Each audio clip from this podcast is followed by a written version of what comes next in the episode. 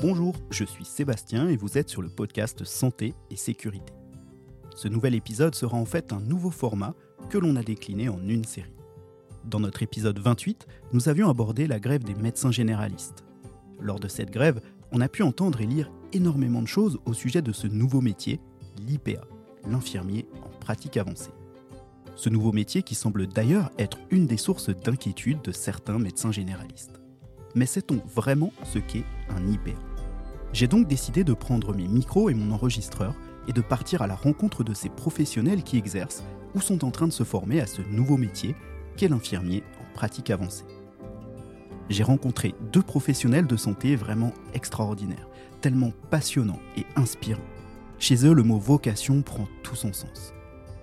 Dans cette série, ils vont nous expliquer ce qu'est un infirmier en pratique avancée, comment on devient IPA et le cursus de formation. Ils vont nous expliquer pourquoi est-ce qu'ils ont choisi cette évolution de leur métier d'infirmier. Quels sont les bénéfices aussi de ce nouveau métier dans le contexte actuel de notre système de santé? Je les ai également interrogés sur leur rémunération, car cet enjeu semble aujourd'hui être un frein important au développement des IPA. Et enfin, je leur ai demandé comment on pouvait rassurer les professionnels de santé qui méconnaissent probablement ce nouveau métier et leur retour d'expérience après trois ans d'existence de ces nouvelles compétences. Avant de vous laisser avec ce reportage, je voulais dire un grand merci à Julien et Laurent d'avoir pris de leur temps si précieux en ce moment pour faire ce reportage. Vous êtes des professionnels incroyables et croyez-moi, vous qui nous écoutez, vous aurez envie de devenir leur patient ou de travailler avec eux après les avoir écoutés. Si vous avez aimé ce reportage, n'hésitez pas à mettre des étoiles, des cœurs et des commentaires sur votre appli de podcast. Ce sera le meilleur moyen de soutenir notre travail et ça nous fera super plaisir. Sur ce, je vous souhaite une bonne écoute.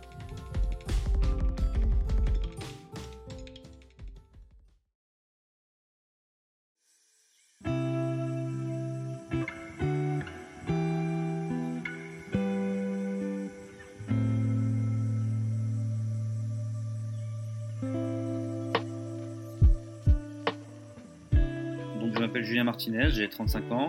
Je suis infirmier en santé mentale et communautaire et je travaille à l'hôpital Saint-Jean-de-Dieu à Lyon en psychiatrie où j'ai aussi une activité de recherche en sciences infirmières et je tiens une consultation dictologique pour euh, l'association AIDS euh, centrée sur euh, le chemsex. Et je suis aussi en master 2 IPA en mention santé mentale.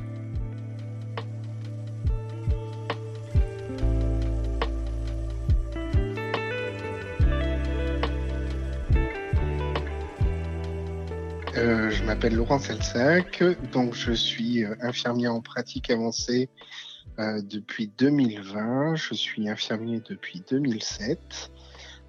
J'ai commencé tout d'abord de 2007 à 2013 comme militaire infirmier technicien des hôpitaux des armées en région parisienne dans un service d'hématologie d'unité stérile de greffe, où j'ai pu mettre en place tout ce qui était consultation d'annonce de leucémie où euh, j'ai euh, pu, euh, avec le chef de service, créer complètement ce projet ensemble. On a pu le monter au niveau départemental. Je me suis formé tout du long, j'ai fait un DU d'éthique, j'ai fait plusieurs formations dans ce cadre-là. Et puis, un petit peu plus tard, j'ai eu envie de mettre en application ce que j'avais appris en hospitalier et je me suis installé euh, en région euh, Tourangelle, euh, en libéral, dans, dans une ville qui était plutôt précaire, avec 60% de logements sociaux, beaucoup de précarité, peu de médecins traitants, beaucoup de départs, mais aucune installation. J'ai continué à me former en faisant plusieurs DU, DU de play, etc. Et euh, à un moment euh, a commencé, euh, bien sûr, euh, tout ça en perspective à côté.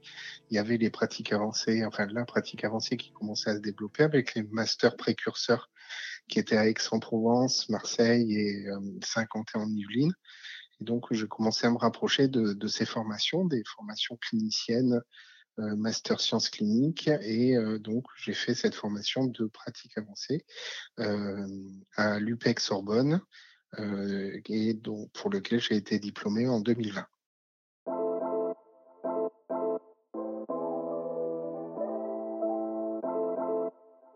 Pour vous présenter succinctement ce qu'est un infirmier en pratique avancée, il faut savoir que c'est un infirmier qui a acquis des compétences spécifiques, un niveau Master 2. Les compétences peuvent être résumées en plusieurs mots-clés. Les compétences cliniques, de recherche, de collaboration, de leadership, de guidance et de formation.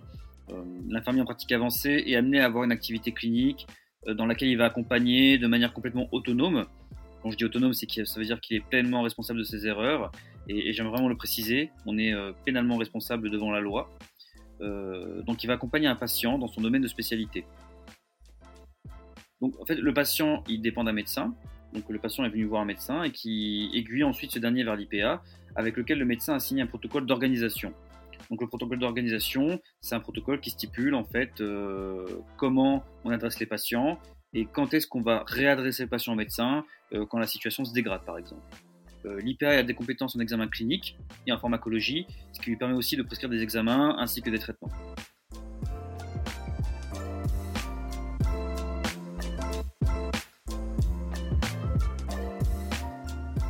Alors, un infirmier en pratique avancée, c'est un infirmier déjà qui a fait euh, donc ses trois années d'études sanctionnées par un diplôme d'État, euh, qui repart euh, après trois ans d'exercice pour dans une faculté de médecine pour acquérir ce nouveau diplôme d'État d'infirmier en pratique avancée pour permettre, alors il y a plusieurs mentions, je vais parler de la mienne qui est la mention euh, pathologie chronique stabilisée, point virgule, prévention et polypathologie courante en soins primaires, euh, pour exercer du coup un nouvel exercice en coordination avec euh, un médecin traitant ou un médecin spécialiste en ville ou en hospitalier pour, pour accompagner des patients qui ont ces maladies chroniques le plus souvent ou faire un peu d'accès aux soins avec un médecin traitant avec qui on signe un protocole d'organisation.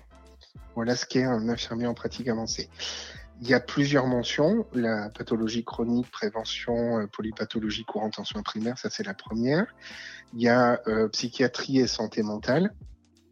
Il y a euh, néphrologie, dialyse, transplantation, transplantation de maladies rénales, pardon. il y a urgence et la dernière, oncologie et hémato-oncologie. Ce sont les cinq mentions pour l'instant qui sont disponibles dans la pratique avancée.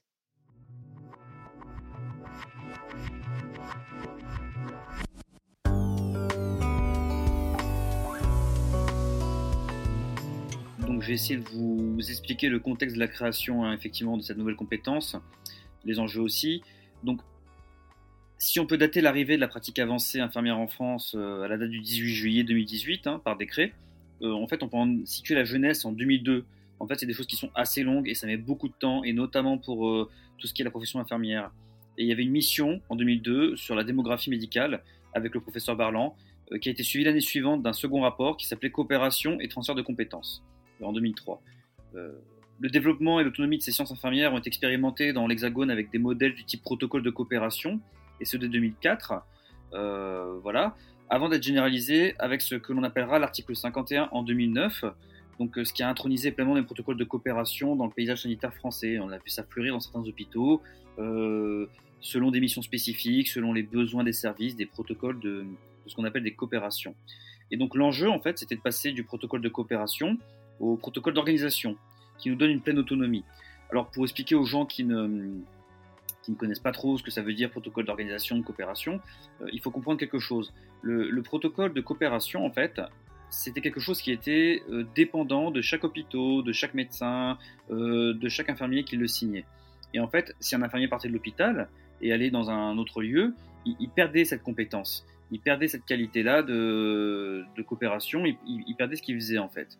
L'idée, c'est qu'un protocole de coopération, avant, c'était comme un cuisinier qui nous disait ben écoute, euh, tu vas faire un gâteau au chocolat, mais euh, par contre, attends, tu fais gaffe. moi, je veux de la farine, je sais pas, maïzena. je veux du chocolat de telle marque. Je, je sais pas, moi, du lait de telle marque. Voilà, on n'était pas libre. En fait, on, on, devait faire selon le protocole strictement. Donc, il n'y avait pas vraiment de liberté. Maintenant, avec notre autonomie infirmière, avec les protocoles d'organisation, c'est juste de dire ben voilà, tu me fais un gâteau au chocolat, tu te débrouilles, c'est toi qui gères. Donc après, à nous de mettre la farine qu'on veut, le chocolat qu'on veut. Euh, voilà.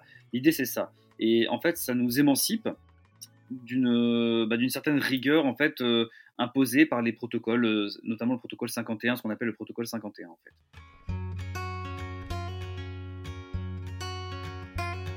Pour les conditions et le cursus de formation pour devenir IPA, en fait déjà il faut justifier trois ans d'expérience à temps plein en qualité d'infirmier pour pouvoir être infirmier en pratique avancée. Ensuite, il faut valider un Master 2, diplôme d'État. Tu peux directement faire Master à la sortie de l'IFSI, mais en fait, euh, même si tu as le master au bout de deux ans, il faudra quand même justifier de trois ans de pratique euh, à temps plein en tant qu'infirmier, euh, avec la licence infirmière, avant de pouvoir dire que tu es IPA. Donc, dans tous les cas, tu as les trois ans d'expérience qui sont obligatoires. la sélection master, elle se fait sur dossier, et le cursus il se divise en deux ans. Une première année qui est généraliste, toutes mentions confondues, donc tu apprends les sciences infirmières, la santé publique, l'examen clinique du patient de manière plus approfondie, entre autres. Et la deuxième année, c'est l'année de la spécialité. Donc moi, c'est la spécialité psychiatrie et santé mentale. Euh, durant le cursus, tu as deux mois de stage en première année et quatre mois de stage en deuxième année.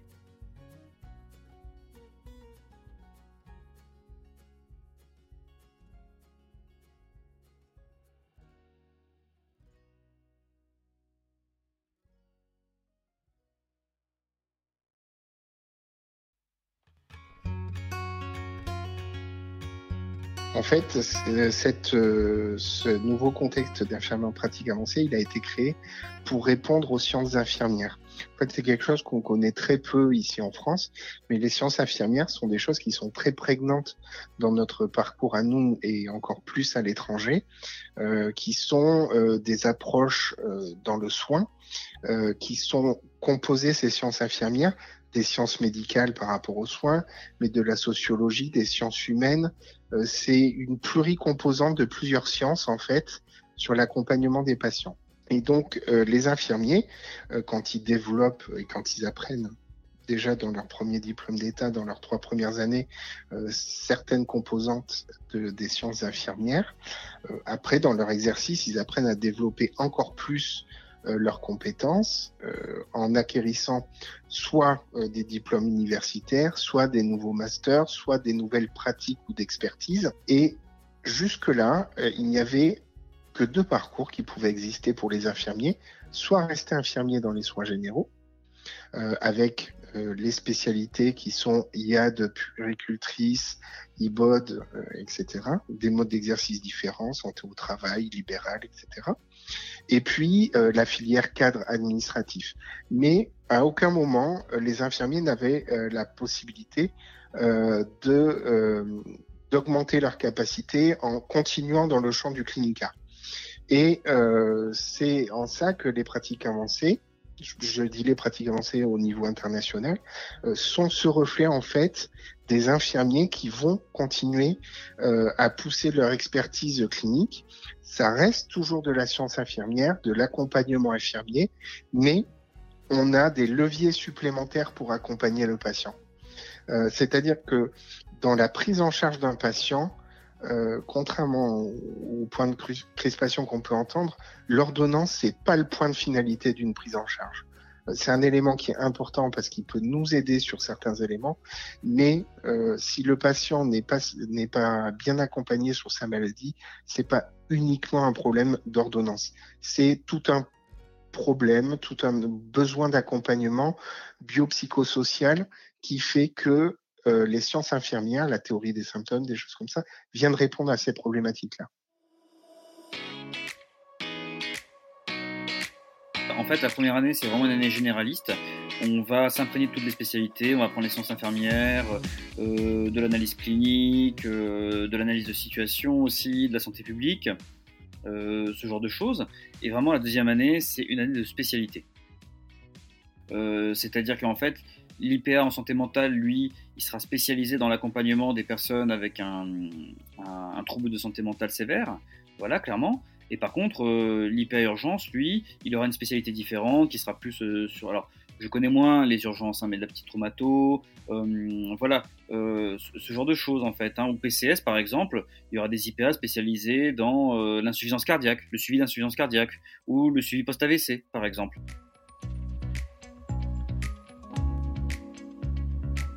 On sait qu'en moyenne actuellement, les les infirmiers qui sont en formation ont en moyenne 15 ans d'exercice pour accéder à la formation d'infirmier en pratique avancée. Et donc, c'est après ces 15 années donc en moyenne euh, d'exercice, euh, partent en formation pendant deux ans donc dans les facultés de médecine, euh, parce que pour l'instant en France il n'y a pas, il y a très peu de facultés de sciences infirmières. Euh, mais donc ils vont faire ces deux années-là. Euh, ces deux années, euh, il y a des enseignements. pour la première année, c'est spécifiquement le tronc commun sur les bases de l'exercice. Et puis la deuxième année, c'est de l'enseignement qui est en lien avec la mention suivie. Ça répond à des critères de CTS d'enseignement, des UE, qui sont spécifiques à l'Europe, qui codent pour un niveau master. Donc il n'y a pas question que ça soit un plus bas master ou quoi que ce soit. Ça répond aux normes françaises qui donnent euh, la diplomation de master. La première année, il y a un stage de deux mois qui est très souvent effectué euh, dans l'univers opposé à dans lequel euh, vient l'infirmier. Par exemple, l'infirmier qui bosse en hospitalier en structure de soins va faire son stage dans une maison de santé ou dans du libéral et inversement, l'infirmier du libéral va aller euh, mettre les pieds un peu plus profondément dans un service hospitalier. Le but, c'est d'arriver à créer euh, peut-être de manière euh, plus concrète les passerelles du travail ville-hôpital pour permettre justement d'effectuer de meilleurs échanges. La deuxième année, par contre, ça va être vraiment sur ses points forts, le stage, c'est-à-dire le, vraiment l'exercice dans lequel il va aller travailler, d'aller directement ces quatre mois de stage euh, avec un, maître de stage, un, médecin, et une IPA ou une infirmière avec une expertise le temps qu'il y ait suffisamment de gens fermés, faire, former, pardon, faire ces quatre, ces quatre mois de stage euh, pour euh, pousser son, apprentissage et accompagner aussi son mémoire de son mémoire de, fin de master qui rendra sur la thématique qu'il a choisie. Donc c'est un niveau master classiquement dans l'enseignement supérieur. En moyenne, aujourd'hui, les IPA qui sont en formation ou qui sont diplômés ont 15 ans d'expérience professionnelle en moyenne. Pour pouvoir entrer dans en faculté pour pouvoir euh, être pris. Il faut au minimum donc euh, trois ans euh, d'expérience professionnelle. Cependant, sur le terrain, ce qui est constaté, c'est une moyenne de 15 ans d'exercice professionnel pour les infirmiers en pratique avancée qui sont diplômés ou qui sont en cours de formation en France en 2023.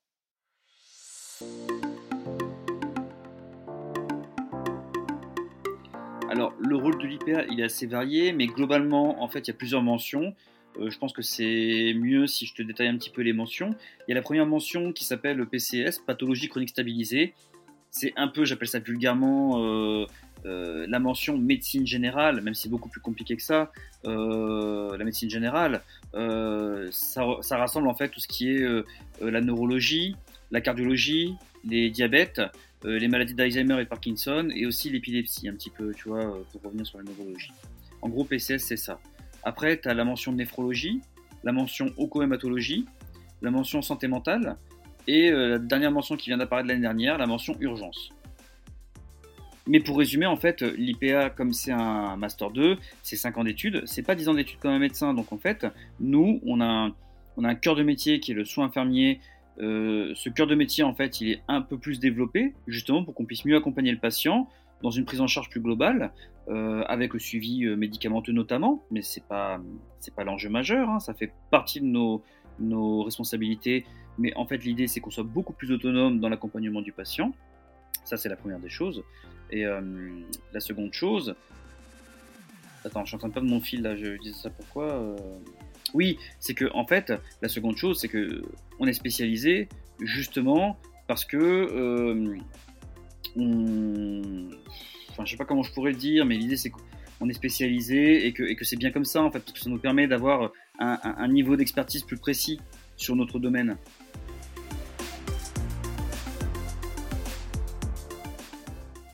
Légalement, il n'y a rien qui interdit l'IPA de faire plusieurs mentions. Sauf que c'est l'ordre infirmier qui a mis le haut là en disant ben oui, mais non, c'est pas possible parce que euh, un médecin généraliste, sa spécialité, c'est médecin généraliste, et il peut pas être, je dis n'importe quoi, mais réanimateur ou psychiatre en même temps. bon, alors qu'on sait que des médecins généralistes peuvent être médecins du sport en même temps, ce genre de choses, mais pour l'instant, c'est l'ordre infirmier qui bloque.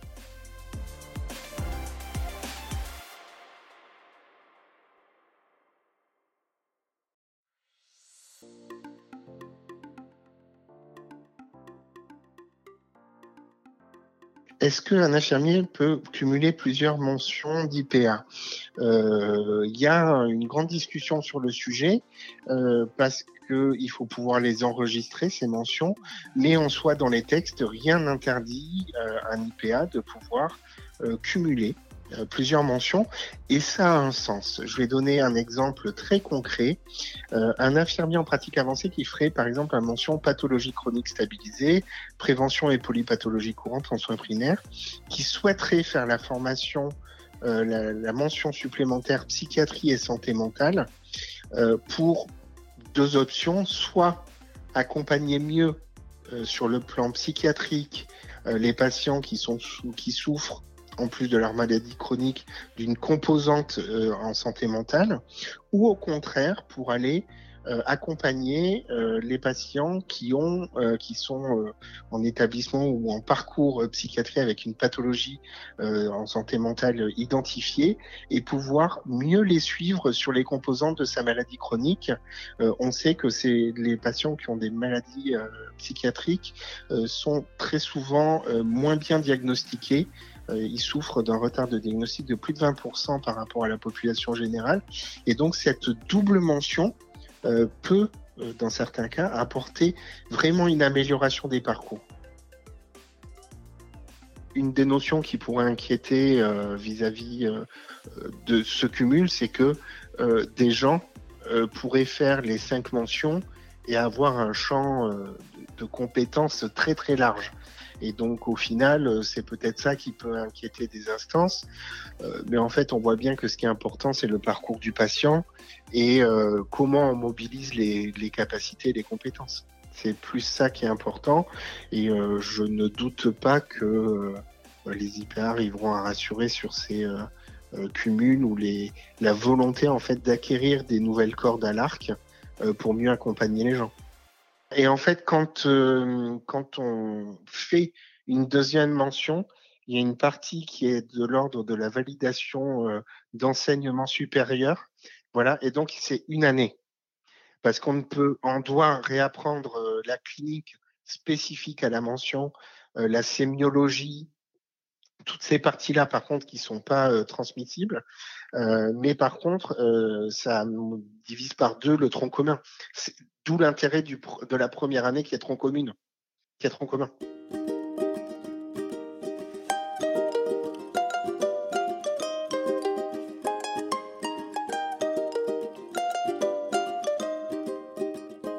Les IPA ont un droit de prescription. Euh, la première des choses, c'est qu'ils peuvent prescrire déjà tout ce que les infirmiers peuvent prescrire. Donc certains bilans sanguins, euh, du matériel médical, euh, aussi les substituts nicotiniques, donc les, les patchs par exemple, ça on peut le faire parce qu'on est infirmier. Ensuite, en tant qu'IPA, on peut prescrire tout ce qui est euh, traitement, euh, médicaments à non-prescription médicale obligatoire. En fait, c'est les médicaments que tu peux acheter toi-même en pharmacie, mais qui ne sont pas remboursés. Ça, on peut le prescrire en première intention, sans qu'un médecin ait besoin d'écrire la première prescription. Voilà. Et ensuite, on peut renouveler certaines prescriptions médicales euh, selon euh, notre décret. En fait, selon notre spécialité, euh, on peut renouveler les traitements qui ont été prescrits en première intention par le médecin. Mais ça, c'est selon notre spécialité. Par exemple, un IPA en PCS, donc pathologie chronique stabilisée, il pourra renouveler des traitements spécifiques à la cardiologie ou à la neurologie, par exemple. Moi, en psychiatrie, je pourrais renouveler certains traitements, notamment, en fait, bah, la majorité des, des neuroleptiques, des antipsychotiques, des antidépresseurs. Voilà. Mais ça, c'est écrit sur décret pour l'instant.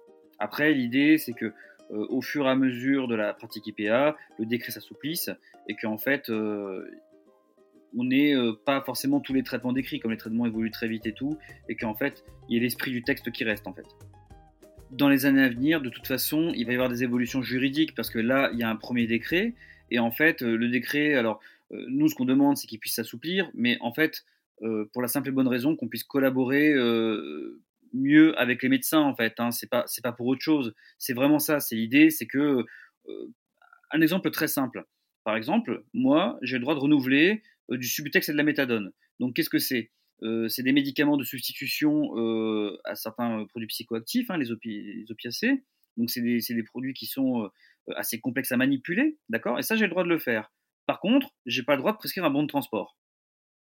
Par exemple, j'ai un patient qui vient pour un syndrome dépressif, je peux lui renouveler ses traitements antidépresseurs. Par contre, si euh, par exemple il y a un médicament pour le diabète, ça je ne peux pas le renouveler. En fait, une fois que la première prescription a été faite par un médecin, ensuite je peux piloter le traitement en tant qu'IPA, comme j'ai la responsabilité du patient, je peux piloter le traitement et donc je peux l'augmenter et je peux le baisser aussi. Ça effectivement, on peut le faire aussi.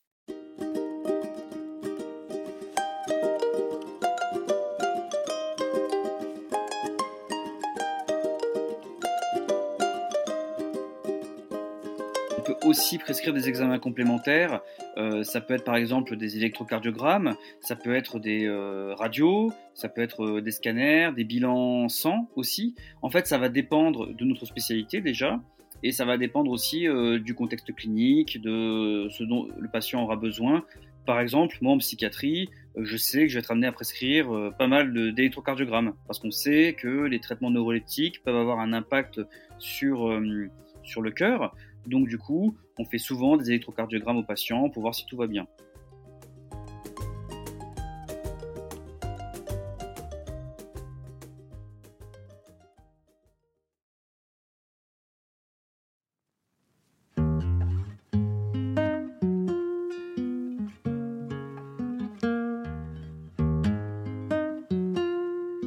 Alors moi j'ai choisi d'évoluer euh, vers euh, ce nouveau diplôme d'infirmière pratique avancée. Euh, parce qu'au bout d'un moment, quand on a trois DU, euh, un master, d'autres formations complémentaires, dans l'exercice d'infirmier, infirmier libéral là en l'occurrence, ni dans la facturation, ni dans quoi que ce soit, mes compétences ne sont valorisées soit en titre financier, soit en termes de temps, soit en termes de reconnaissance, etc. Si ce n'est la reconnaissance du patient, mais quand je fais, quand j'effectue mon pansement et mon analyse, même si j'ai un diplôme universitaire de spécialité dans ça, euh, rien n'est reconnu particulièrement pour valoriser euh, ces enseignements et cette formation particulière. Et au bout d'un moment, quand on acquiert à la fois des expertises, des connaissances et des compétences, eh bien, il y a au bout d'un moment, on a envie de travailler là-dedans et de mettre en commun. Moi, je suis passionné par les parcours complexes. Je sais que j'ai une appétence et une capacité pour faire ça plus que d'autres personnes et c'est pas une, c'est pas un problème du tout. On a chacun nos appétences. Eh bien, moi, j'ai envie de mettre ça en commun, en fait, dans le pot pour travailler ensemble et pour faciliter le travail à tout le monde. Et donc c'est cette volonté-là qui a fait que euh, je suis parti. Euh, alors à la base, le master précurseur, il y avait parcours complexe et ce qui est ressorti des, des diplômes d'infirmier en pratique avancée, c'est la pathologie chronique stabilisée, prévention et polypathologie courante en soins primaires. Et c'est vraiment cet aspect-là qui m'intéresse et avec lequel on travaille avec mes médecins justement, c'est comment est-ce qu'on fait pour accompagner ces patients dans leur parcours de la pathologie. Et c'est vraiment de l'expertise euh, capitalisée sur 15 ans de travail pour justement aider au mieux l'équipe de soins à répondre aux problématiques.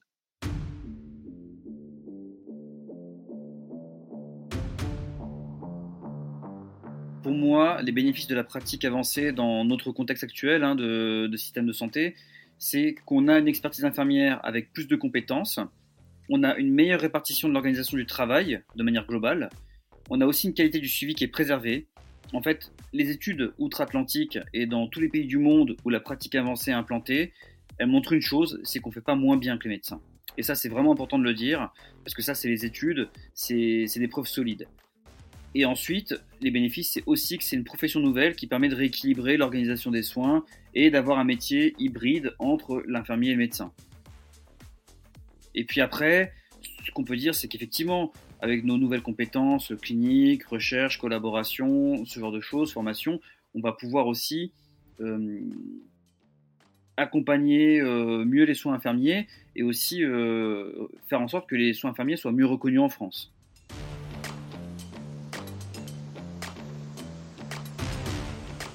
Alors, effectivement, on a un problème avec la rémunération des IPA en libéraux au niveau du forfait.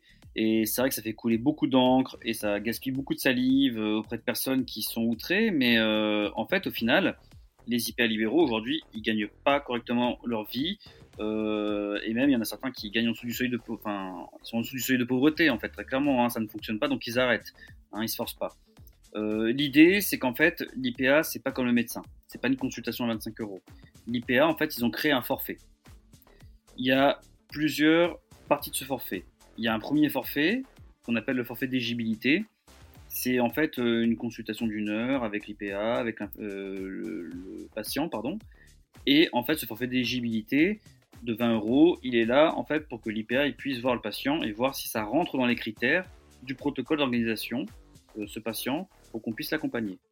Ensuite, il y a le forfait initial il est facturable lors du premier contact annuel lié à la prise en charge du patient, pour des soins en pratique avancée. Ensuite, il y a le forfait de suivi. Il est euh, facturable chaque trimestre, en fait. Et euh, ensuite, il y a une majoration qui existe de 3,90 euros, hein, pour, euh, pour être très précis. Pour être encore précis, le premier forfait initial, il est à 58,90 euros. Donc c'est l'anamnèse, la rencontre avec le, patient, la discussion. C'est des consultes IPA, c'est des consultes assez spécifiques hein, qui, durent entre 45 minutes et plus d'une heure. Donc il faut aussi comparer ce qui est comparable avec euh, une consulte en médecine générale qui n'est pas forcément à ce, niveau-là. D'accord?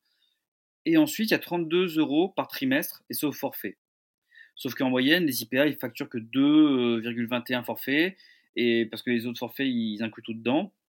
Et en fait, l'idée, c'est que euh, le forfait, c'est c'est un, vrai forfait dans son inconvénient, en fait, hein, parce que tu gagnes pas bien ta vie. Si le patient ne vient pas, ben, tu factures pas, contrairement à d'autres structures comme les hospitalisations à domicile, euh, les SSIAD, ce genre de choses. Et finalement, le revenu médian d'un IPA en libéral, il est légèrement inférieur à 17 000 euros brut, donc sous le seuil de pauvreté.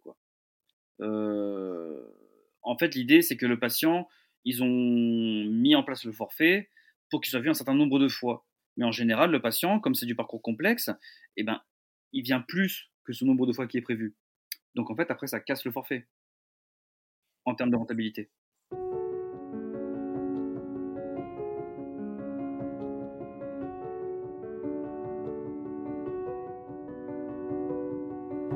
Euh, alors pour, pour être très transparent sur la rémunération, on a un chiffre qui, est le principal, hein.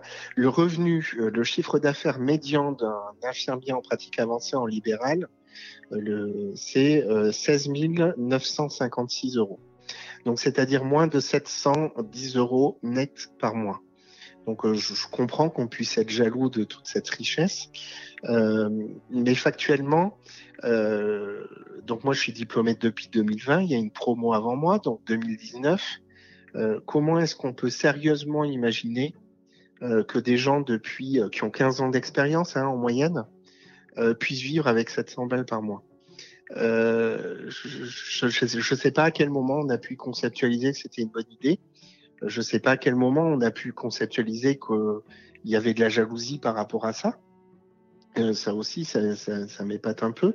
Euh, mais euh, voilà, on est parti d'un certain nombre euh, maintenant on doit être euh, moins d'une quarantaine euh, dans le tissu libéral. on a un nouvel avenant qui va arriver le 23 mars. J'espère qu'il nous permettra de facturer certaines choses plus, plus précisément. mais autrement, évidemment, sans rémunération adéquate, il n'y aura pas de prise dans le terrain de la pratique avancée. Alors, comment est rémunéré l'IPA? C'est pour l'instant, c'est assez simple. Euh, un IPA, quand il voit un patient, soit il est éligible, soit il n'est pas éligible. C'est-à-dire, soit il a une maladie chronique sur laquelle on peut le voir, ou de l'accès aux soins, ou des choses comme ça. S'il n'est pas éligible, donc c'est que de l'accès aux soins, de la prévention, des choses comme ça, euh, c'est souvent des, des, des pré-consultations d'anamnèse, en fait, qui durent plus d'une demi-heure, une demi-heure euh, pour 20,27 euros brut, donc 10 euh, cette partie-là. Si le patient est éligible, ce, pardon, ce 20,27 il est facturable qu'une seule fois dans la vie du patient. Donc s'il revient pour un autre problème, ben, on ne pourra pas du tout le facturer. Euh, après, si le patient est éligible, euh, c'est un forfait, le premier forfait d'éligibilité, enfin en plus de l'éligibilité, euh, c'est la première anamnèse qu'on fait du patient. Cette première anamnèse, c'est quoi? C'est recevoir le patient pour refaire le dossier au plus près de la situation. On sait très bien que quand un médecin a hélas 15 ou 20 minutes, il faut prioriser les demandes, surtout quand les patients peuvent venir, on sait qu'ils viennent avec 3, 8 motifs en général euh, de consultation. Euh, on sait que du coup, il faut prioriser ces 15 minutes pour euh, les médecins. Et donc, c'est reprendre ce dossier, remettre tous les antécédents en fonction des courriers, en critères qu'on appelle SIN 10, en fait, avec les diagnostics. Le but est que le dossier soit le mieux traité possible pour que, en 2023, quand ça sera possible, la synthèse médicale du dossier puisse être directement mise dans le DMP ou dans l'espace santé euh, pour que les urgences ou euh, le SMUR, quand ils arrivent, en fait, ils aient des données fiables avec les médicaments, les antécédents du patient. Donc ça, cette première consultation, en tout, elle dure en général en moyenne une heure. Ça peut être 45 minutes, ça peut être une heure et quart, mais elle dure une heure pour une heure, ça, coûte 58 euros. On peut se dire, ah ben c'est 58 euros de l'heure, c'est bien payé. Cependant, c'est un forfait trimestriel. Donc, c'est-à-dire que si c'est la mise en place, par exemple, d'un traitement euh, pour un diabétique, on va mettre en place ce traitement-là. Évidemment, je ne vais pas le revoir dans trois mois, donc il va falloir que je le revoie le mois d'après. Donc quand il va revenir le mois d'après, ben, je ne pourrai rien facturer euh, lors de ce passage pour vérifier. Et en fonction de son degré de compréhension ou pas, ben, soit je le revois pas avant l'autre mois, soit du coup je suis obligé de le revoir le mois d'après. Et donc là j'aurais fait trois rendez-vous euh, finalement pour 58 euros euh, pour plus de deux ou trois heures de travail. donc c'est un forfait qui, quel que soit le nombre de passages, et évidemment, dans l'exercice en tout cas qui est le mien et qui est de beaucoup d'IPA, euh, les médecins partagent avec nous les patients dans lesquels ils ont des difficultés de prise en charge. Donc ce sont très rarement euh, des jeunes garçons ou des jeunes femmes qui ont 20 ans, pas de problème avec leur maladie.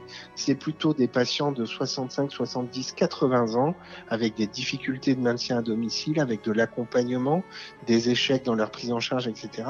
Et donc, ce sont des prises en charge qui sont chronophages. Euh, et pour lequel, c'est logique, le médecin, il a besoin d'un renfort supplémentaire sur ces accompagnements-là, donc il partage ses prises en charge. Donc ce temps-là, d'une heure, c'est par consultation, donc on forfait. Le trimestre d'après, on passe à 32 euros puisque la première anamnèse est faite.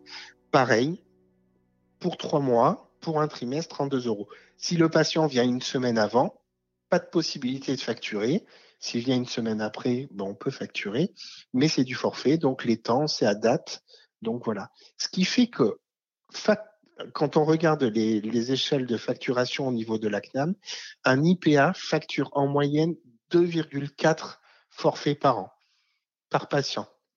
Donc, c'est-à-dire que l'IPA facture une centaine d'euros par an euh, pour plus de deux, ou trois heures de travail euh, par patient.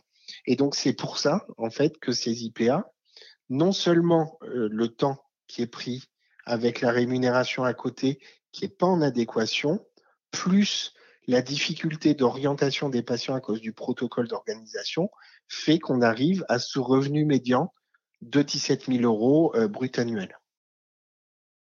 Eh bien, euh, moi, je suis un peu en dessous. Je suis à 500 euh, et quelques euros net mensuels.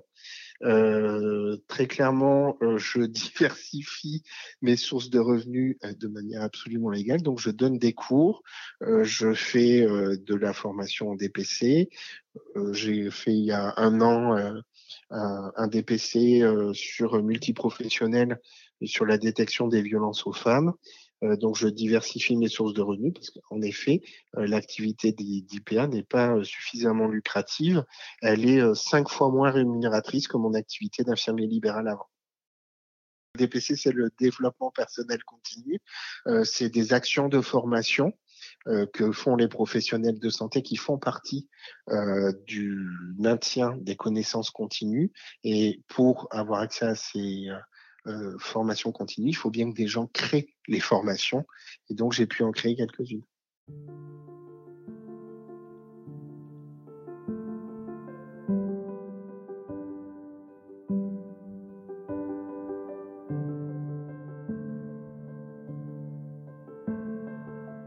Les bénéfices de la pratique avancée euh, dans l'accompagnement d'un patient, en fait, la pratique avancée, c'est pas, c'est pas une clé passe-partout, en fait.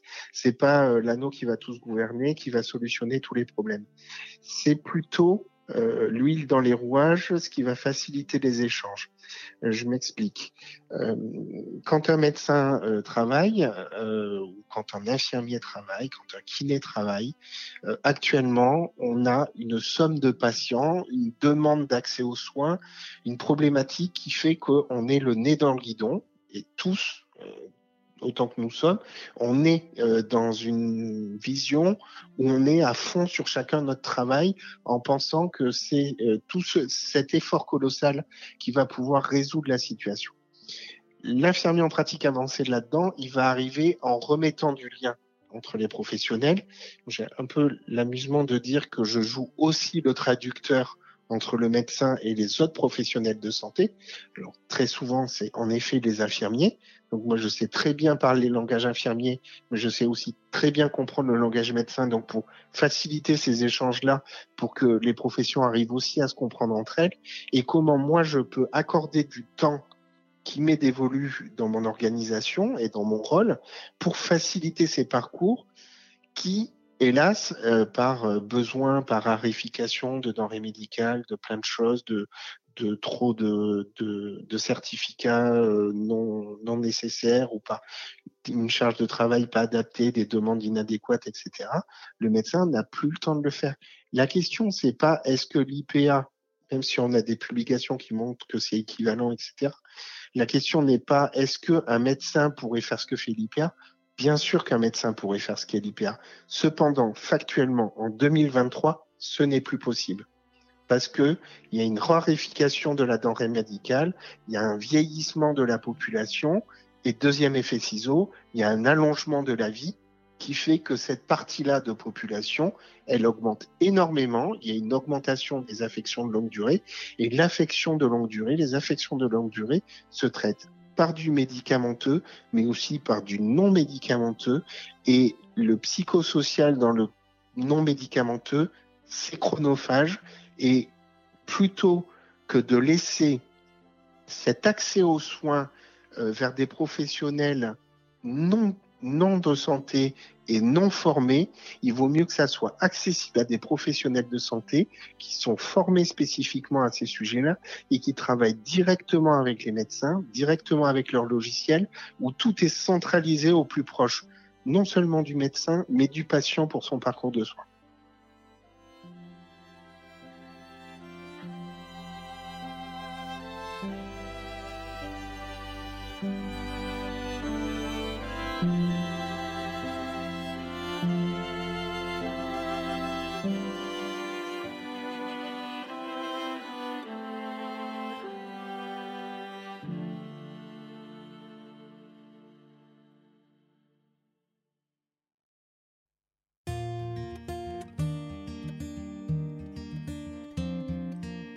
Alors, moi, ce qui m'a motivé euh, pour faire ce cursus IPA, en fait, alors, moi, infirmier, c'était euh, une, reconversion professionnelle.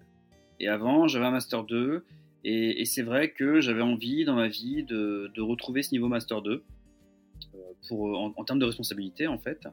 Et IPA, ça me convenait en termes d'autonomie et de responsabilité, sachant que je tenais déjà une consultation, par exemple, à Dicto, tu vois, où j'étais complètement autonome en fait. Hein, euh, d'ailleurs, dans l'association, il n'y a pas de, de, de, médecin dictologue. Donc euh, voilà, l'idée d'avoir une, pratique autonome, en équipe quand même, et puis aussi avec des euh, missions annexes comme de la recherche, puisque moi ça fait depuis 2017 ouais, que je fais de la recherche en sciences infirmières, et, pouvoir, et pouvoir rassembler les deux en fait, ben, moi c'était ça ma motivation en fait.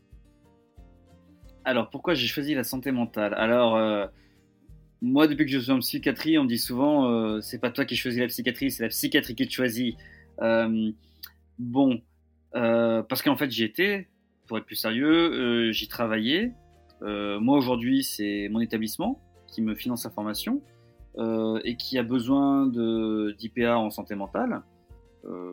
moi, voilà, globalement, de toute façon, je voulais rester en santé mentale. Donc, c'est aussi pour ça que j'ai choisi la spécialité. Euh, parce que c'est une spécialité qui me plaît, que, que je trouve euh, passionnante pour plein de raisons, euh, et que je crois qu'il y a beaucoup à faire aujourd'hui en France en santé mentale. Je suis la troisième promo, je crois. Je suis la troisième promo parce qu'en fait, ouais, IPA psychiatrie, c'était. en fait, il y a eu le cursus qui a commencé avec onco-hémato, néphro, et PCS. Ensuite, ils ont greffé euh, euh, psychiatrie santé mentale l'année suivante. Et ensuite, ils ont greffé urgence.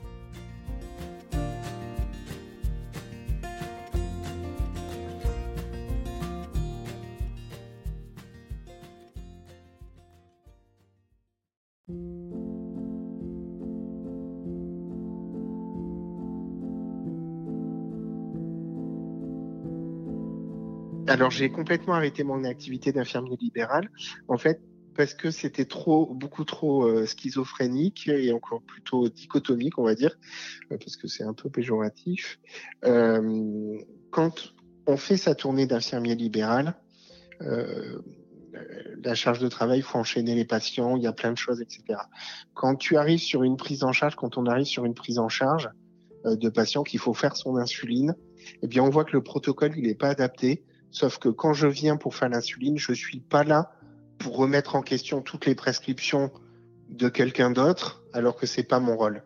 Et ça, faire du travail imposé sur lequel on peut rien dire à côté, euh, finalement, c'est vraiment euh, quelque chose qui parcourt à l'épuisement professionnel.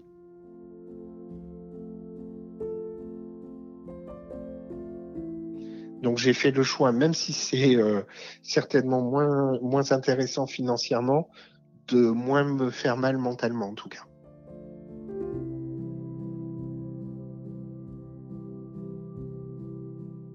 Pour mon, exercice en libéral, je suis installé donc avec euh, cinq médecins généralistes. Euh, dans ce cabinet, dans le même espace, il y a un cabinet d'infirmières libérales. Elles sont deux. Euh, de l'autre côté de la porte, il y a deux podologues. Euh, de l'autre côté à gauche, il y a euh, deux kinés. Au rez-de-chaussée, il y a le laboratoire d'analyse médicale et juste en face, il y a un échographe. donc mon exercice, il est, même si c'est pas monté dans une maison de santé et si rien n'est formalisé comme ça, mon exercice, il est directement pluriprofessionnel. Et il se construit dans la vie de tous les jours, euh, il a pas de, je n'ai pas de bureau dédié euh, puisque j'habite en ville euh, et la grosse problématique en ville, c'est l'espace. acheter de l'immobilier, c'est très compliqué. Construire de l'immobilier, ça a pris énormément de valeur et les taux, c'est très compliqué. Donc, on est obligé de rester dans cet espace contraint. Donc, tout le monde ne travaillant pas cinq jours par semaine, je m'adapte en fait à bouger par les bureaux. Euh, je reçois les patients euh, que mes médecins euh, m'orientent. Donc, on a un logiciel de prise de rendez-vous. très souvent, les premières fois, ce sont mes médecins qui me mettent qui mettent directement les rendez-vous des patients, qui disent bah voilà, il peut faire tel jour, telle heure, voilà, ils prennent directement les rendez-vous. On mange tous les midis ensemble, donc on parle moult fois euh, des patients ou des patients qui avaient me confier en m'expliquant les problématiques. Donc ça, c'est sur la partie des maladies chroniques. Je reçois le patient, on refait le point sur sa maladie, on refait le point sur le traitement, enfin voilà, on fait toutes ces parties-là. Soit le médecin a renouvelé l'ordonnance juste avant, super, ça me fait 10 minutes de plus pour parler d'autre chose. Soit le médecin n'a pas renouvelé et du coup, j'anticipe, je renouvelle l'ordonnance sans aucun problème. Je fais tout un point sur les vaccinations. On sait qu'on est à 8% euh, de couverture, par exemple, sur le pneumocoque en France, c'est complètement insuffisant. 0,8% sur le zona. Il y a tout un champ des possibles qui est large et qui permet d'évoluer sur ces parties-là on s'est posé ensemble avec mes médecins. On, ça arrive des fois qu'on soit le week-end pour discuter quand on veut améliorer tel axe de prise en charge sur les patients. C'est un travail préalable de discussion et d'alchimie intellectuelle avant de mettre en œuvre le reste. Et ça, c'est vraiment l'élément le plus important. C'est que si euh, je suis très sensibilisé à la iatrogénie médicamenteuse, si je travaille avec quelqu'un qui prescrit énormément euh, de médicaments, bah du coup le travail en commun il est compliqué. Parce que d'un côté, il y en a un qui va vider le sac et puis de l'autre, quelqu'un qui va le remplir. Donc, euh, euh, ça va être compliqué et personne va être satisfait. ce qui compte, c'est de trouver des points où on se rejoint et la manière dont on veut travailler. Donc, c'est comme ça qu'on travaille. Sur les cinq médecins, il y en a trois préférentiellement qui travaillent avec moi parce qu'ils ils ont une grosse patientèle âgée. donc, qui est plus propice à la fois sur les ALD, mais aussi sur l'accompagnement du vieillissement et le, la sécurisation du maintien à domicile. Euh, par exemple, ben, je peux aller au domicile, euh, aller vérifier, euh, faire une évaluation gériatrique, que ça soit sur le plan cognitif, mais aussi de comment c'est aménagé dans le domicile, les tapis, les risques de chute, fracture du fémur. Est-ce que, bah, par exemple, quand je regarde le frigo euh, discrètement, euh, les éléments sont périmés ou pas Qu'est-ce qui pourrait me faire penser euh, que du coup, il y a des troubles cognitifs Enfin, ces éléments de dépistage-là. Donc, on travaille vraiment à la fois sur la pathologie propre, avec l'accompagnement, des bilans d'éducation thérapeutique, à la fois sur l'accès aux soins, tout à côté, on a un foyer logement, et donc les gens, quand ils arrivent, bah, ils sont à la recherche d'un médecin traitant. Eh bien, tous les patients passent d'abord directement avec moi pour synthétiser tout le dossier euh, des 40 ou 50 ans de vie qu'ils ont euh, médical, pour qu'après le médecin voit, et puis on fait le parcours ensemble, on voit s'il y a besoin de changer quelque chose. En tout cas, dans l'exercice, je ne suis bridé sur aucune de mes compétences, et c'est pas parce qu'on n'est pas bridé ou qu'on est bridé, que ça m'empêche d'être responsable de ce que je fais. C'est-à-dire que si un bilan sanguin revient et qu'au contraire je vois que le diabète s'est énormément amélioré, bien sûr que je pourrais arrêter certains médicaments. Cependant, dans la stratégie et pour montrer une cohésion commune, rien ne m'empêche d'attendre 24-48 heures ou le midi pour en rediscuter avec mon médecin et décider qu'est-ce qu'on fait ensemble de, de toutes ces choses-là. C'est pas parce qu'on contraint que c'est ça qui nous fait travailler ensemble. C'est l'intelligence qui fait qu'on travaille ensemble. Et, c'est ça où moi j'aimerais qu'on parie un peu plus sur l'intelligence des gens, parce que moi j'ai pas besoin d'un décret pour me dire que globalement mon patient je lui veux pas du mal et que s'il va pas bien et que ça dépasse mon champ de compétences, oui je dois le réorienter vers le patient.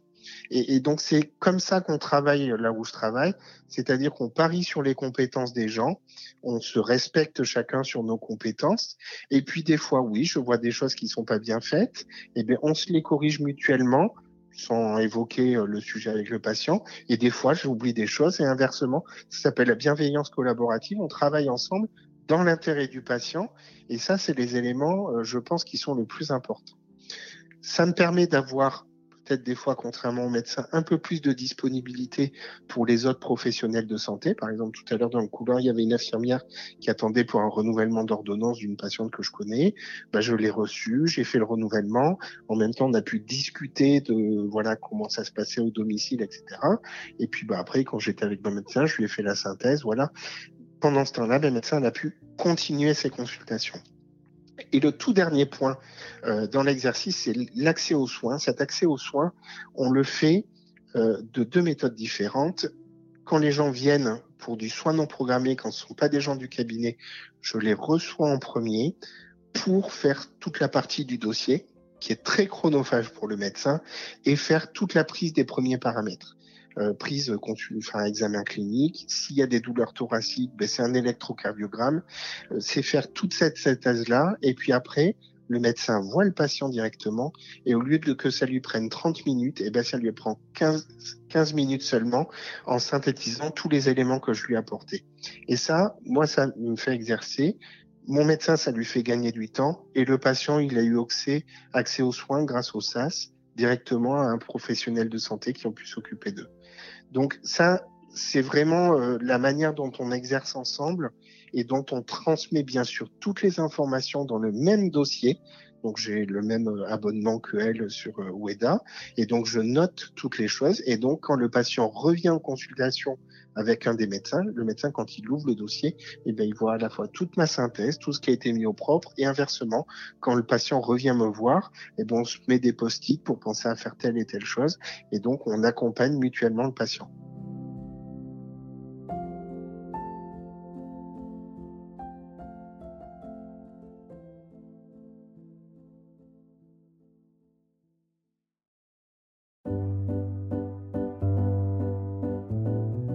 Si je devais faire un bilan de, mon, nouveau, métier, euh, on va commencer par les points négatifs pour finir par les points positifs.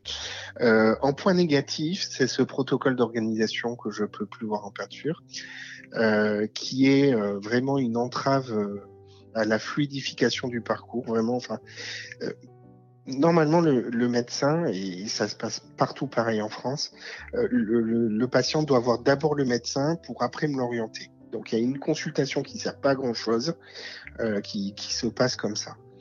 Euh, dans les faits, quand un médecin décide de travailler avec toi, c'est comme ça. En fait, il te fait confiance. Euh, tu prends le temps de, décider comment tu vas travailler, mais ça, c'est vraiment une entrave et un, blocage qui est phénoménal. Donc ça, c'est vraiment le, ça, et puis ça ne sert vraiment à rien. Si la personne elle a décidé de travailler avec toi, euh, c'est plus contraignant que quand j'étais en exercice d'infirmier libéral. L'autre point négatif, c'est la précarité que ça apporte. Un, la rémunération. On va pas y revenir mais euh, moins de 700 balles par mois en médian, on est en dessous du seuil de pauvreté, donc oui, on peut parler de précarisation. Deux, c'est la seule profession libérale euh, qui n'a pas la possibilité de constituer sa patientèle propre. Ce protocole d'organisation, il entraîne une chose, c'est que si le médecin il part à la retraite ou il meurt, eh bien, l'IPA n'a plus le droit d'exercer. Donc, finalement, la constitution et le travail qui s'est fait, c'est double peine à la fois pour l'IPA qui peut plus rien faire et à la fois pour le patient qui perd à la fois son médecin mais aussi l'IPA qui le suit. Et ça, c'est quand même pas très normal. Je veux bien qu'on mette des garde-fous sur des choses, des sécurisations et tout, mais, mais trop, c'est pas possible. Donc ça, ce sont vraiment les points négatifs où euh, euh, les, les, sécuriser les gens, c'est bien, étouffer euh, les professionnels, c'est pas bon je ne peux pas prescrire des choses très simples, un gramme de doliprane, je peux pas prescrire un bon transport, c'est-à-dire que je suis capable d'aller au domicile pour voir que le patient va pas bien, qu'il décompense, pouvoir lui faire le CG, voir avec ma médecin, dire oui en effet il décompense, il fait un infarct, il faut l'hospitaliser. Bon bah sauf que quand il faut faire le bon transport, je peux pas le faire quoi. C'est ça en fait factuellement quand on demande la primo prescription, c'est de pouvoir prescrire l'acte infirmier qui va avec la prise de sang, pouvoir prescrire le bon transport, pouvoir prescrire du doliprane, pouvoir prescrire des choses de la vie de tous les jours. Donc ça, ce sont vraiment les aspects où au final, la sécurisation, elle, en est devenue une contrainte à l'exercice. Le côté positif et les côtés positifs, c'est l'épanouissement du travail à plusieurs. aucun de mes médecins et aucun des gens dans le cabinet n'imaginerait une seule seconde de revenir en arrière. Et euh, je peux le dire très facilement parce que je l'entends au moins toutes les semaines. Au moins une fois toutes les semaines, quelqu'un me dit oh là là vraiment c'est génial, qu'est-ce que ça se passe trop bien? Voilà, c'est ce travail en commun, mais parce que chacun essaye de répondre humblement à sa fonction et d'essayer de faire le mieux possible ensemble parce que je pense qu'il n'y a qu'ensemble qu'on peut avoir les réponses d'accompagner les patients euh, à ce travail-là. Donc le, vraiment l'aspect positif, euh, c'est cet aspect collaboratif sur lequel euh, on a pu améliorer des prises en charge, monter des projets euh, euh, l'accès, euh, ce qu'on fait, hein, l'accès à un médecin traitant là pour tous les gens de la résidence, il y avait des gens qui n'avaient pas de médecin et dont les enfants venaient un dimanche tous les deux ou trois mois faire une visio avec je sais pas quel truc pour renouveler les médicaments ou le, ou le pharmacien avancer les médicaments. Ces gens n'avaient pas accès à un suivi de leur maladie chronique. Donc ça, concrètement, ces gens-là, maintenant, ils ont un suivi Euh, ils ont leur électrocardiogramme tous les ans, ils ont la spirométrie s'il y a besoin tous les ans. Euh, c'est des examens complémentaires qui sont faits pour les suivre mieux qualitativement et quantitativement. C'est accompagner et partager avec le médecin. Chose que j'ai pas dit tout à l'heure, c'est que euh, un coup c'est moi qui vois le patient, un coup c'est le médecin qui voit, et en fait on fait une fois sur deux, ce qui nous permet de nous coordonner. Donc voilà, aspect négatif, je dirais vraiment le champ euh, réglementaire qui sont beaucoup trop contraignants. Et les aspects positifs, c'est vraiment le travail en commun euh, qui fait que l'émulation euh, intellectuelle de plusieurs personnes permet de créer des choses que seul on n'aurait jamais pu faire.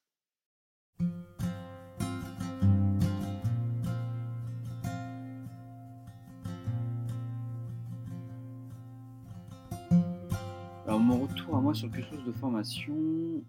Alors, globalement, enfin oui, c'est hyper intéressant, c'est très dense, très très dense. Euh, c'est extrêmement intéressant.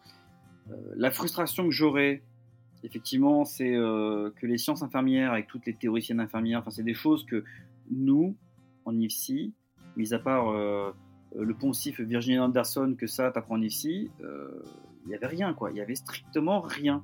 Et euh, c'est pas que dans mon IFSI, dans tous les IFSI de France quasiment. Hein. Donc euh, c'est ça le problème, c'est qu'en fait les sciences infirmières, tu commences, enfin donc l'essence de ton métier, euh, le, matériel théorique de ton métier, tu l'apprends que en master. Donc ça c'est ma frustration de me dire mais j'aurais bien aimé apprendre ça avant en fait, vraiment tu vois. après le reste effectivement hyper intéressant, très large, très large. Hein. après le cursus, t'en fais un peu, enfin c'est pas que t'en fais ce que tu veux, mais par exemple moi, même si je savais que j'étais destiné à la santé mentale, en première année, j'ai décidé de faire euh, deux mois de stage euh, à Saint-Joseph-Saint-Luc, un, un, grand hôpital lyonnais, euh, dans le, pôle urgence en fait. Parce que comme ça, je m'étais dit pendant deux mois, je vais faire de l'examen clinique, je vais bien en manger, et puis comme ça, bon, au moins, j'aurai quelques réflexes conditionnés sur l'examen clinique du patient, l'auscultation, les ECG, les, les électrocardiogrammes, quoi, tu vois. Euh, et, ça m'a vraiment servi en fait, hein, de sortir de cette zone de confort et puis d'aller un peu en somatique, voir ce qui se passe. Donc, euh, donc voilà. Euh, globalement, c'est hyper intense. ça, ça prend beaucoup de place dans la vie d'une personne. Mais, mais, mais c'est cool, c'est super, c'est super. Alors oui, je pense que mes compétences vont me servir dans le cadre associatif. Je sais pas comment encore exactement. Ça va s'articuler. Euh, mais je, je, réfléchis déjà à des choses. Alors déjà, sur les apports théoriques, de la manière dont j'appréhende le patient, euh, enfin, ou plutôt l'usager, de la manière dont j'appréhende les usagers. Euh, je pense qu'il y a beaucoup de choses qui, ont changé dans ma manière de voir les choses, de faire les choses avec eux. Et je pense que, alors, globalement, l'idée, c'est que, pour l'instant, elle fonctionne en autonomie complète, hein, mais le jour où je suis euh, peut-être qu'effectivement, euh, j'exclus pas, je sais pas comment ça pourrait se faire, mais j'exclus pas euh, d'intégrer un médecin dans ma collaboration et de pouvoir créer un, protocole d'organisation comme ça et pour aller plus loin avec les, bénéficiaires et, pouvoir les accompagner avec par exemple une prescription à la fin, un suivi un peu plus dense quoi tu vois. Mais mais déjà rien que dans la réflexion oui je, pense que les usagers je, je travaille différemment avec eux ouais alors moi, en fait, chez AIDS, qu'est-ce que je fais?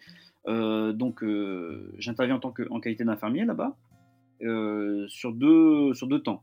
Il y a un premier temps qui est un temps de consultation addicto en fait, où les gens viennent me voir quand ils pratiquent le chemsex. Alors pour résumer très rapidement, le chemsex, en fait, c'est la contraction de deux mots anglais chemical et sexe, donc chimique et sexe. Et en fait, ce sont des personnes qui ont des consommations de produits psychoactifs euh, certaines drogues très spécifiques, hein, c'est ce qu'on appelle les drogues de synthèse, euh, notamment, alors ça parlera pas à grand monde, mais des catinones qu'on peut acheter sur internet, hein, euh, et du GHB. Et c'est des gens qui prennent ça, mais dans un contexte sexuel, pour améliorer leur performance, pour être plus empathique, se sentir mieux, voilà, ressentir plus de choses. Enfin, il y a plein de raisons. Ces personnes-là, à un moment donné, c'est une consommation qui peut être à risque, où il peut avoir un échappement de la consommation, c'est-à-dire qu'à un moment ils perdent pied, ils n'arrivent plus à contrôler comment ils consomment. Euh, mais c'est pas pour le sexe, hein, ça peut être tout, hein, par exemple la cigarette, l'alcool, c'est pareil. Et donc, ces personnes-là viennent me voir, alors soit pour discuter euh, simplement de leur consommation, soit pour dire bah tiens j'aimerais bien un peu réduire, ou j'aimerais bien réduire les risques aussi. ou ben, pour dire ben voilà, je voudrais faire un sevrage, je voudrais arrêter. Donc moi je suis là pour ce qu'elles veulent en fait. Hein. Je suis là, donc on fait une consulte, on discute, on échange. Donc ça c'est et je fais du suivi aussi. Donc ça c'est ma première partie de mon premier temps. Et il y a un autre temps où ça dépend, ça dépend pas de moi dans le sens où on va dire que je co-anime, mais c'est plutôt mon, mon acolyte qui, qui co-anime. Il y a une personne concernée qui, elle, en fait, anime un groupe de parole sur le thème du chemsex et euh, un, groupe de, support, en fait, on appelle ça, et où les personnes peuvent venir discuter de ça, discuter de leur consommation euh, de manière euh, complètement anonyme, détendue, deux fois dans le mois. Et en fait, donc, j'accompagne ça, en fait, et je suis, en fait, je vais pas dire que je suis la caution infirmière du, du, groupe, mais en tout cas, voilà, j'apporte mon regard quand on, me, quand on me sollicite, quand on me demande, et euh, je discute avec les autres. Euh, voilà, c'est vraiment quelque chose d'assez assez tranquille dans le sens où on veut pas quelque chose de moralisateur, euh, d'être dans la répression. On, veut vraiment quelque chose d'ouvert au dialogue, à la discussion. Et donc il y a vraiment la partie consultation individuelle et la partie groupe.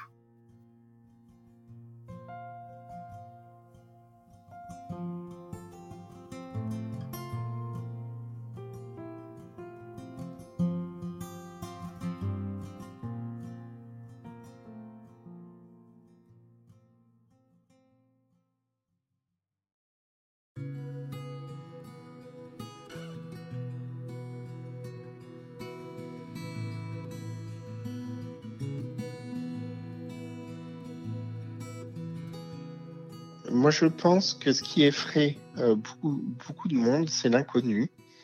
Euh, et quand on est face à l'inconnu, il y a deux solutions. Soit on essaye de construire un raisonnement pour découvrir ce que c'est, soit on raisonne avec la peur. Je ne peux que difficilement comprendre que quelqu'un qui a fait dix années d'études scientifiques puisse baser sa pratique dans la peur pour moi, c'est très compliqué à comprendre. Je, peux comprendre plein de choses, l'inquiétude. Je peux comprendre, je peux comprendre qu'un médecin me dise, je ne connais pas ton métier, ça me semble totalement ubuesque. Prenons un café, discutons-en. C'est pas un problème. Je, je, je pense qu'en effet, les professionnels de santé ne se connaissent pas bien et que de pouvoir discuter, ça lève beaucoup de freins. Donc ça, déjà raisonner sur la peur, c'est un problème.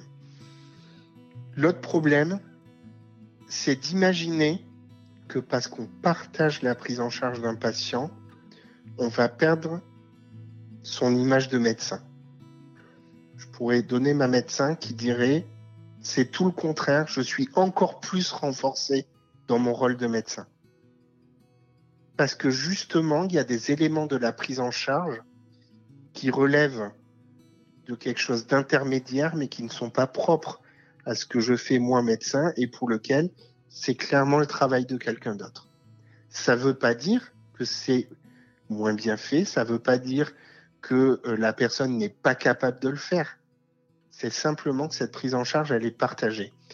Et le jour où on arrête de penser que c'est le collectif la solution à une prise en charge et qu'on est omnipotent, omnipuissant pour répondre aux besoins d'une seule personne je pense que c'est vraiment ce moment-là où il faut se questionner sur sa pratique.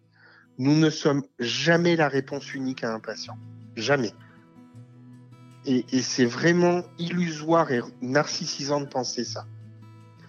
Donc, que les gens soient inquiets, je l'entends, mais il faut vraiment dépasser ce, ce réflexe primaire.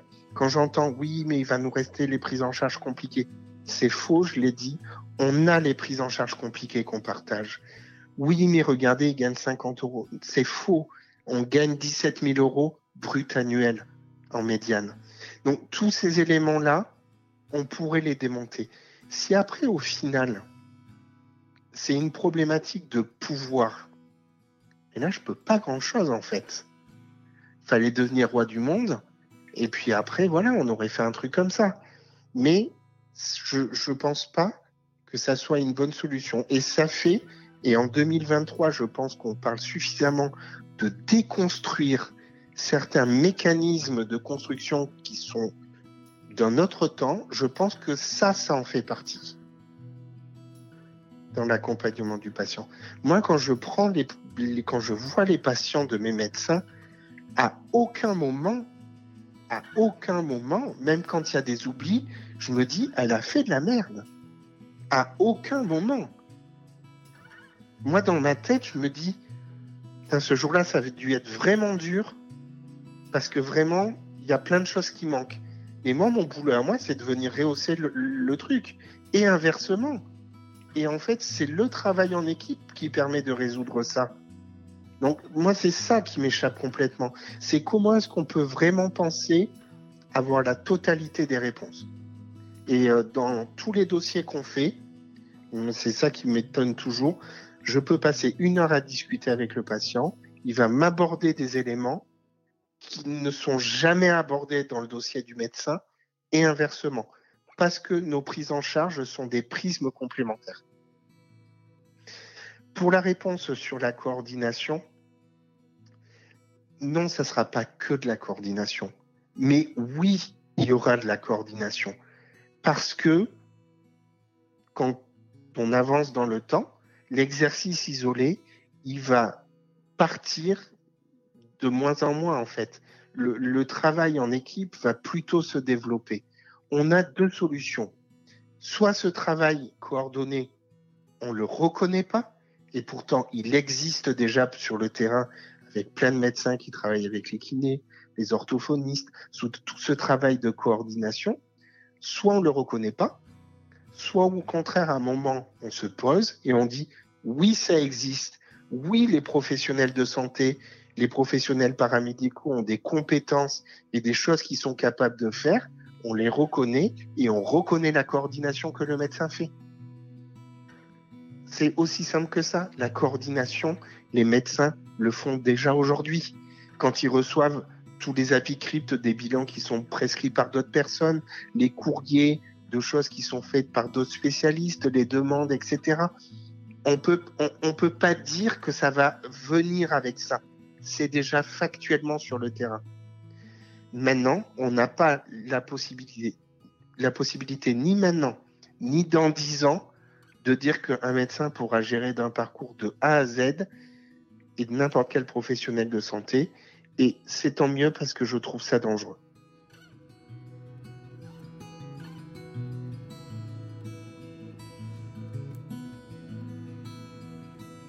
Non, et puis je bosse vraiment avec des gens géniaux en fait. Donc euh, je, je, je me sens tellement loin de tout ça en fait.